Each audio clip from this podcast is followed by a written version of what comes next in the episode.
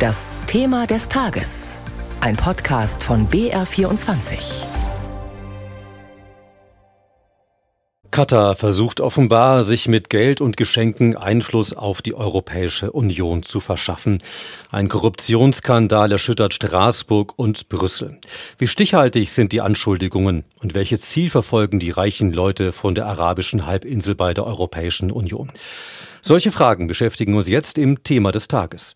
Wir sprechen mit unserem Mann in Straßburg bzw. Brüssel und mit einem Co-Autor des einschlägigen Podcasts, den Report München, Kontraste und die Zeit erarbeitet haben. Er heißt Geld macht Katar, ebenso wie die Dokumentation in der ARD Mediathek. Zuerst an unseren EU-Korrespondenten Jakob Mayer die Frage, wie ist denn heute Abend der aktuelle Stand der Dinge? Der aktuelle Stand schaut so aus, dass gerade das Plenum begonnen hat hier in Straßburg. Also die Abgeordneten sind zusammengekommen, haben sich getroffen. Man hat auch schon beim Reinkommen gemerkt, viele bedröppelte Minen, viele traurige Minen. Die Abgeordneten sind entsetzt, sind fassungslos über das, was sie da am Wochenende hören mussten. Die Parlamentspräsidentin Roberta Metzola hat das Wort ergriffen. Sie hat gesagt, die Feinde der Demokratie schrecken vor nichts zurück. Sie hat äh, ganz konkret gesagt, dass die Visaliberalisierung, die geplante Visaliberalisierung für Katar zurück in den Ausschuss verwiesen werden soll.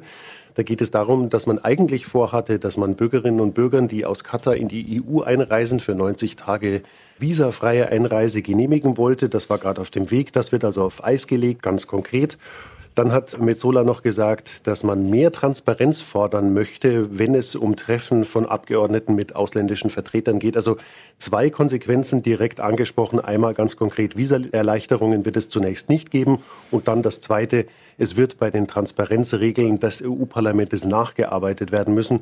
Und dann haben sich eben auch andere Fraktionschefs und Chefinnen zu Wort gemeldet. Manfred Weber von der EVP da sind auch CDU und CSU mit drin in dieser Fraktion. Er hat gesagt, das schadet der Demokratie und man solle äh, diese Vorfälle, diesen fürchterlichen Skandal, das ist er ja wirklich nicht für parteipolitische Spiele missbrauchen jetzt und Garcia Perez, Irakste Garcia Perez, die äh, Fraktionschefin der sozialdemokratischen Fraktion. Und da spielt das Ganze sich ja ab. Es ist ja Eva Kaili, die Parlamentsvizepräsidentin aus ihrer Fraktion, die hat gesagt, es ist ein trauriger Tag für die Demokratie und auch sie hat Konsequenzen gefordert. Du hast den Namen Eva Kaili angesprochen, die Vizeparlamentspräsidentin. Sie steht im Mittelpunkt dieses Skandals. Was kann ein Katar von ihr gewollt haben? Ist sie denn eine Schlüsselfigur in der Europapolitik? Sie ist keine Schlüsselfigur in der Europapolitik, also mir ist sie vorher nicht aufgefallen, aber wenn man weiß, dass Eva Kaili zum Beispiel in der Sitzung des Innenausschusses teilgenommen hat, wo es genau um diese Visaerleichterungen ging und dass sie dann mit abgestimmt hat zugunsten von Katar obwohl sie eigentlich gar kein formelles Mitglied des Ausschusses war. Da haben sich andere Abgeordnete auch gewundert an diesem Tag.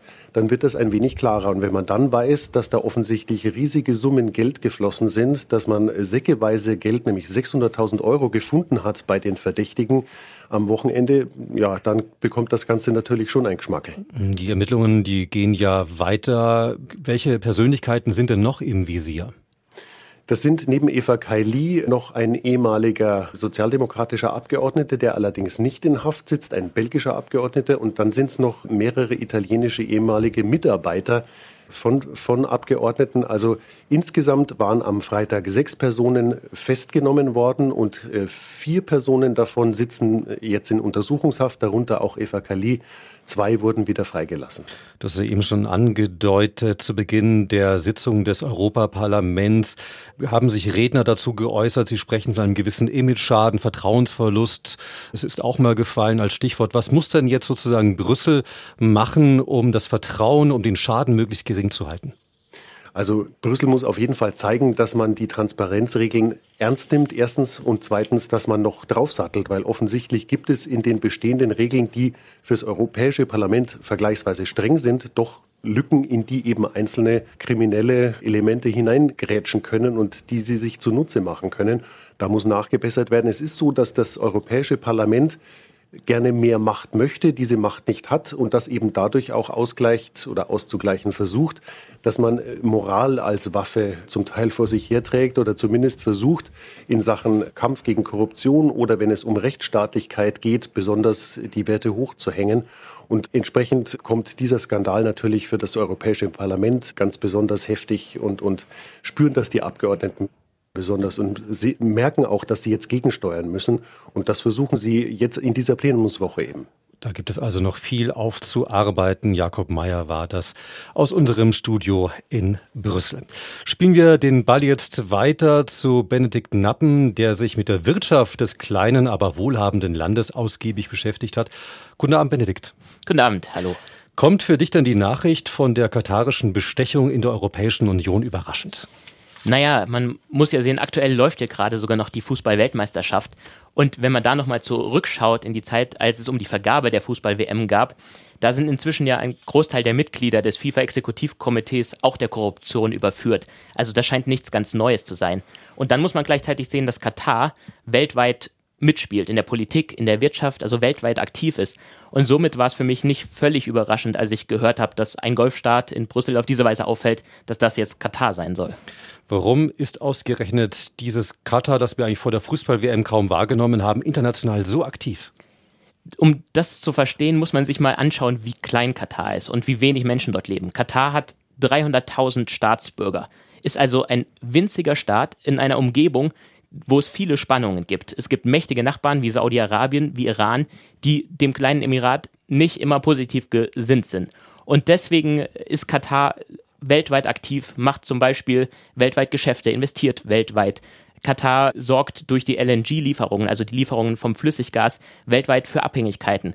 In Katar befindet sich eine der größten US-Base, äh, Base, also ein Stützpunkt der Amerikaner, wo durch die Katar es einfach schafft, sich auch Sicherheit zu erkaufen. Da geht es um Geopolitik. Sprich, wenn dort ein großer US-Stützpunkt ist, dann kann nicht ein feindlicher Nachbar einfach mal einmarschieren zum Beispiel. Also viele, viele Faktoren, die da eine große Rolle spielen. Wir haben jetzt eben über den Bestechungsfall gesprochen. Was kannst du uns eigentlich noch über die Methoden der katarischen Manager erzählen im Umgang mit dem Ausland? Wir haben jetzt ja lange zu Katar recherchiert und mit verschiedenen Menschen auch aus der Wirtschaft gesprochen. Und in dem Rahmen haben wir auch mit Joe Käser, dem ehemaligen Vorstandsvorsitzenden von Siemens, gesprochen. Und der würde das zusammenfassen als strategisch. Er hat immer gesagt, Katar ist ein strategischer Player, ein strategischer Investor, der extrem viel Geld hat, der das Geld aber nicht einfach irgendwo anlegt, wo er denkt, okay, da könnte ich aus dem Geld mal ein bisschen mehr Geld machen, sondern der auch immer an die Zeit denkt, wenn vielleicht nicht mehr die Gewinne aus dem Gasgeschäft sprudeln.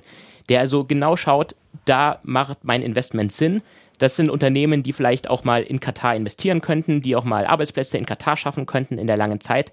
Also das ist nicht zufälliges Geschäftsgebaren von Katar, sondern da steckt eine Strategie dahinter. Du sprichst von Strategie, gehört also Bestechung auch zur Strategie? Naja, also wenn man sich die Vergabe von der Fußballweltmeisterschaft anschaut, dann mhm. scheint das ja nicht äh, erstmalig zu passieren. Du hast Siemens angesprochen, auch in der Deutschen Bank, bei Volkswagen ist Katar schon aktiv. Wer gibt denn da die große Richtung vor? Grundsätzlich muss man wissen, dass in Katar fast immer die Entscheidungen letztendlich beim Emir zusammenlaufen. Das ist der Emir und seine Familie. Auch wenn man sich jetzt zum Beispiel die Investitionen anschaut, ein Großteil der Investitionen wird über einen staatlichen Fonds, einen Investitionsfonds der Qatar Investment Authority getätigt. Und diesem Fonds sitzt zum Beispiel der Außenminister vor, was selbst auch ein Al-Thani, also ein Mitglied der Familie des Emirs ist sagt Benedikt Nabben von Report München, der gemeinsam mit Kollegen der Wochenzeitung Zeit und von Kontraste den Podcast und die Doku Geld macht Katar produziert hat. Vielen Dank.